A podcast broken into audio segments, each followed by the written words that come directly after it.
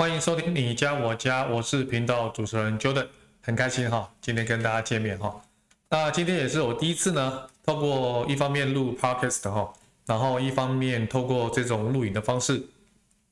能够跟我们这个你家我家的听众朋友哈，做一个啊，不管是声音上啊，或是影片上的一个互动。那其实这样的做法呢，不单单只是在啊，大家在零碎的啊搭捷运啦啊，或者是做菜的时候，可以听我们点一点你家我家这样的一个频道，针对装潢的知识呢，来做一个所谓的这个阅听的动作哈。二方面就是说，如果你觉得这一集的内容对于你目前准备要装潢的业主有帮助的话，你想要看一下更仔细的内容的话。也可以到我们点一点室内设计网络平台的官网，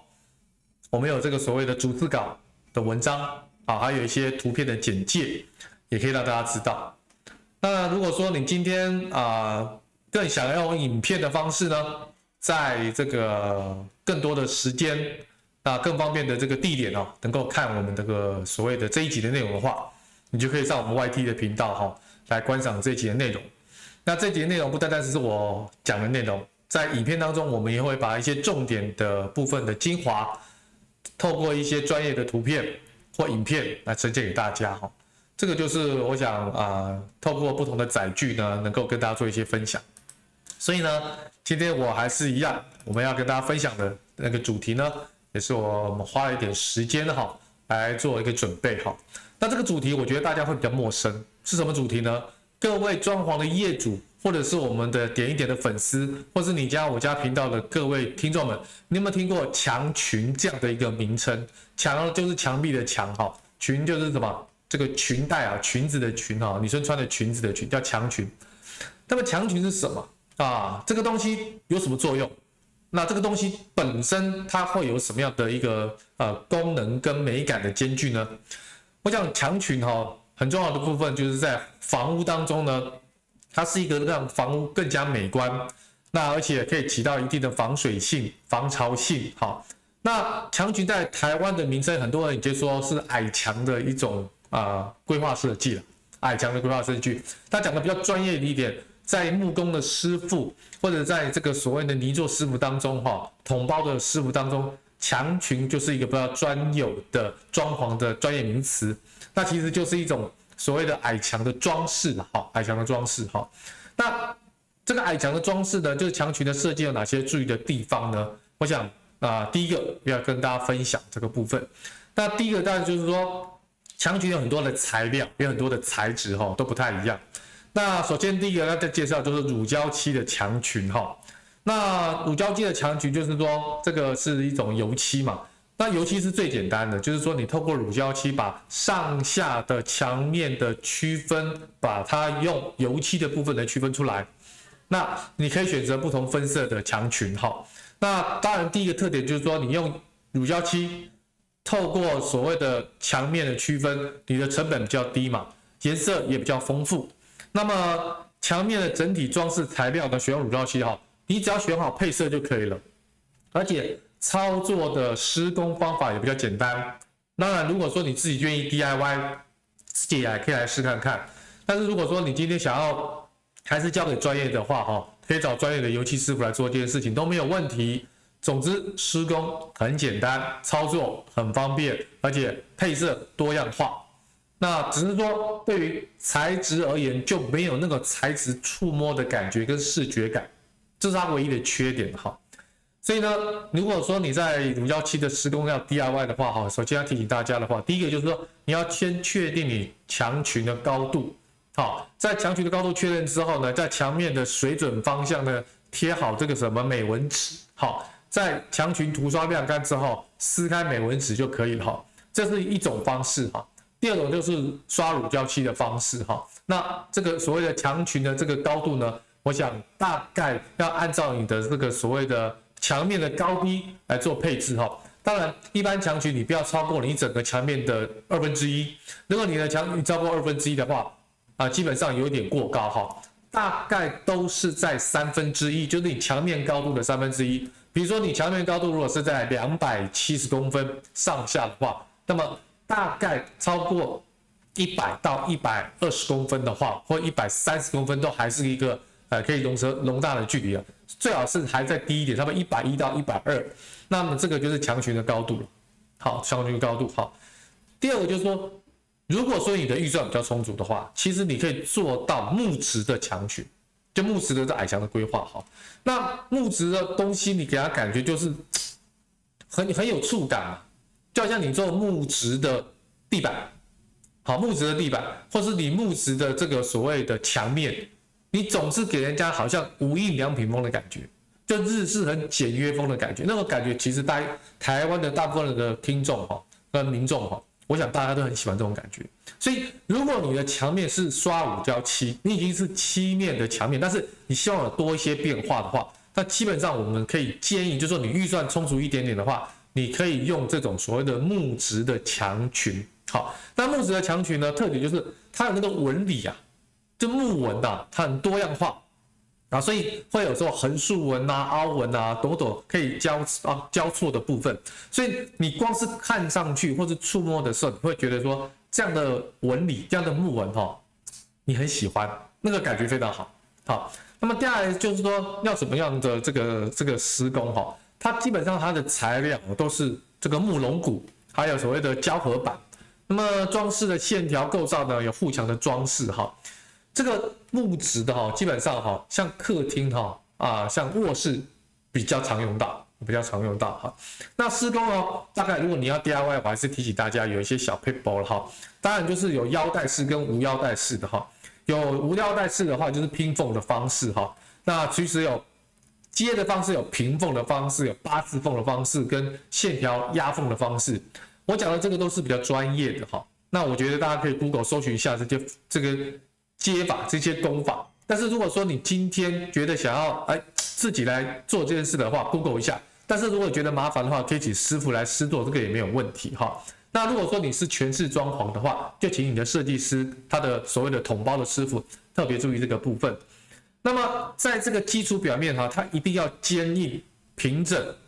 再还有一个重点哦，干燥的情况下施工，因为你这木质的东西啊贴在墙面上。如果你本身的墙面没有干，尤其你刷了油漆或者是没有做防水的动作的话，它可能湿气会过一段时间，而且是很久一段时间之后会冒出来。这个其实到木质的材料的这些矮墙，就是墙裙的部分，其实开始就会变色，开始会发霉，甚至会有龟裂的状况。这个时候本来是一个非常有美感、具有这个所谓的实用性的墙裙。但是却因为在施工上有一些小缺失哦，造成了很多发霉跟龟裂的状况。这个时候就是有一点点什么，有一点点这个可惜的部分。好，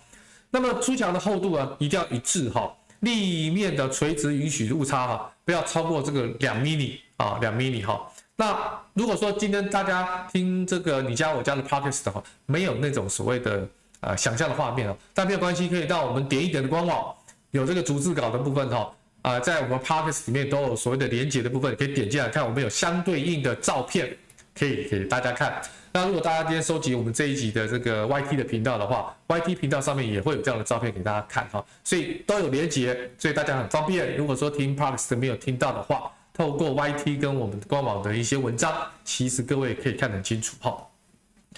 再来就是在浴室里面哈，都有瓷砖的墙裙哈。那在浴室里面，其实大概这样做这样的一个对比的话，哈，其实会让浴室整个设计感马上提升出来，哈。那这个墙面如果铺整铺这个这个瓷砖，哈，跟这个乳胶漆是同理，哈，选择两色分上下两部分铺贴就可以，哈。那瓷砖呢，因为这个在浴室里面呢，它有个特色就是它的颜色非常的丰富，花色非常的多样，哈。那而且很清洁打理。所以一定要用瓷砖的部分来做墙裙这个材质。如果你用其他的材质，其实因为这个浴室本身就是比较潮湿哈，比较有水汽的地方哈。用瓷砖的话，清理跟保养就很方便。如果你用其他的材质就很麻烦了，就会造成这个保养不易啊。那基本上呢，不管是我们的卫浴的部分哈，还有就是这个厨卫的部分，也可以用这个部分瓷砖来做所谓的这个两色的搭配哈。那这个视觉效果非常不一样。那这个施工的一样，有一些小配包啦，就是推荐的这种釉面砖。釉面砖它是会发亮，会反光的那釉面砖，所以这些釉面砖哦，你它摸下去是非常光滑的，所以你在这个整理的时候，你不管用抹布啦，或者是用其他的这些擦拭的部分，其实一抹上去，那些灰尘其实基本上都会被清除掉，而且釉面砖本来就不易卡灰尘，它的缝隙可能比较容易，它的表面比较不容易哈，所以釉面砖是比较建议在外侧这种所谓的墙裙部分的使用哈。那坚固又耐用，而且重点是防水又防火。好，那墙裙上哈也是啊这个上头要平直的铺设哈，接缝的高低不要超过五厘米，不要太到太多的这个缝哈，不要太多的缝哈。再来就是说，最近呢有些屋主呢更加的想要追求这个所谓的质感跟美感哈，所以除了上述这些材质之外啊，现在很多也是用会用墙裙是用这个布啊。这个布艺的部分，还有这个皮革啊的墙裙哈，那这些都比较多是用在主卧室跟儿童房，因为它看起来哈，它是里面包覆的有一些海绵，有些比较软的材质。那不管是今天皮哈或者是布哈，它的材质都是比较柔软的，没有那么像像刚刚讲的釉面砖这么生硬哈。它的特点就是触感很柔软，当然防撞防潮吸音很重要。隔音也很重要，那么当然要好清洁了哈。所以材质跟那个立体的呈现出来的感觉，马上提升了居家的质感跟颜值哈。那么如果说你真的要自己施工，其实这种布料跟皮革的施工，我都不太建议自己来哈。那因为这个是牵扯到很比较专业的施工方式。但是如果说你今天还是有机会想要自己试看看的话，给大家建议哈。这个软包的部分呢，基本上就皮革啊、板材啊、海绵啊，这个组合的装订哈，要选择特别注意，就是环保的材质哈，因为这些皮革如果还有布料不是环保的材质，尤其是又在主卧室的所谓的枕头前面的这个所谓的墙面的部分的话，那这个床头柜、床包的部分哈，你的呼吸啊。基本上每一每一次的呼吸都会吸呼吸到这种所谓的这种不好的这种甲醛的气味的话，尤其它不是环保的材质，是有有有机的材质的话，对身体的健康其实是非常堪虑的哈。那这些环保的材质，那再加上比较好的这个所谓的施工的话，整体的这个感觉就出现哈。好，那这个部分哈，我还是建议大家找专业的师傅做会比较好。那再来就是混搭的材质的墙裙哈，所以混搭就是说我刚刚第一个讲的是乳胶漆，但是乳胶漆可不可以加瓷砖？当然可以啊，大家可以加瓷砖。那乳胶漆加瓷砖的话，或者是乳胶漆加木质材料的话，它一定要做好干湿分离，好，在干的区域做好防水的工作。所以如果你是在浴室的话，真的防水一定要做好，让它全干。好，那这种部分的话，如果是混搭的话。这些瓷砖一定要小，尺寸是小的，或者花纹砖啊，这个特别要跟大家提醒一下。那如果是乳乳胶漆加木材的话，啊，基本上呢，不管是啊什么样的木材啊，一样防水、防潮一定要做好。那颜色的搭配很重要，一般我们都知道哈，木材的颜色可能你选择的都会比较深，因为你这样凸显墙裙的这样的一个设计嘛，所以你的背板就是你的墙面的规划可能会比较属于比较浅色的部分。这样的混搭的颜色跟色泽，你呈现出来才最有设计感。如果说你今天是深色的木质的墙裙，如果你要配了一个非常深色咖啡色的墙面的话，那你整个墙面会给人家很重的感觉。尤其这个空间是在自己睡觉的主卧室的房间的话，那其实效果不见得会出来，而且会让你的睡眠品质非常的不好，好，非常的不好哈。所以我们都建议哈。可以白色为基底，你想跳的墙裙的颜色呢？我比较重的颜色，那这样的颜色的搭配呢，我觉得就非常的 OK 哈。那所以这个上浅下深的原则，特别给大家做一个口诀哈，就整个墙面墙裙在下面哈，上面是浅，下面是深的哈，这是一个比较好的一个颜色跟家具的这个这个搭配。那么再来就是说，你这个颜色也要跟你的家具啊。做搭配，那你这个木质的或者是比较浅色的，不管是深色或浅色的墙裙呢，最好跟家具是同色哈。那家具同色如果没有同色也没关系，跟家具的颜色是近色的。那么这样的设计呢，可以弥补家装的缺陷，而且可以弥补这些管线的外露，比如说你的插座、你的一些所谓插头。那你这个部分的话，因为有家具跟墙裙颜色的搭配，可以把这些比较外露的这些家电的插头啊，能够所谓的遮掩啊遮掩哈。所以这个部分的话，特别要跟大家做一个小提醒。好，那么今天我想今天很开心的跟大家分享这个墙裙的部分呢，也是希望能够告诉大家，其实这样的一个规划设计，在目前台湾的规划来讲，已经非常的普遍。虽然大家对于墙裙的部分的专业名词可能不是那么了解，但是透过今天 j o 跟大家做一些分享，大家大概已经有一个概略。那可以到我们所谓的点一点的官网观赏这一集墙裙的文章。也可以到我们今天点一点的 YT 频道观赏这一集的影片内容。那么这两种渠道跟 Podcast 就是希望能够在各位忙碌的工作时间之外，你有任何琐碎的、破碎的、零碎的时间，我们这一集才十五、十六分钟，非常简短，但是可以给你很好的装潢知识。今天我的分享就到这边，希望我们今天的制作呢让大家喜欢。下一集我们再跟大家分享其他的专业知识。今天的分享到这边喽，OK，拜拜。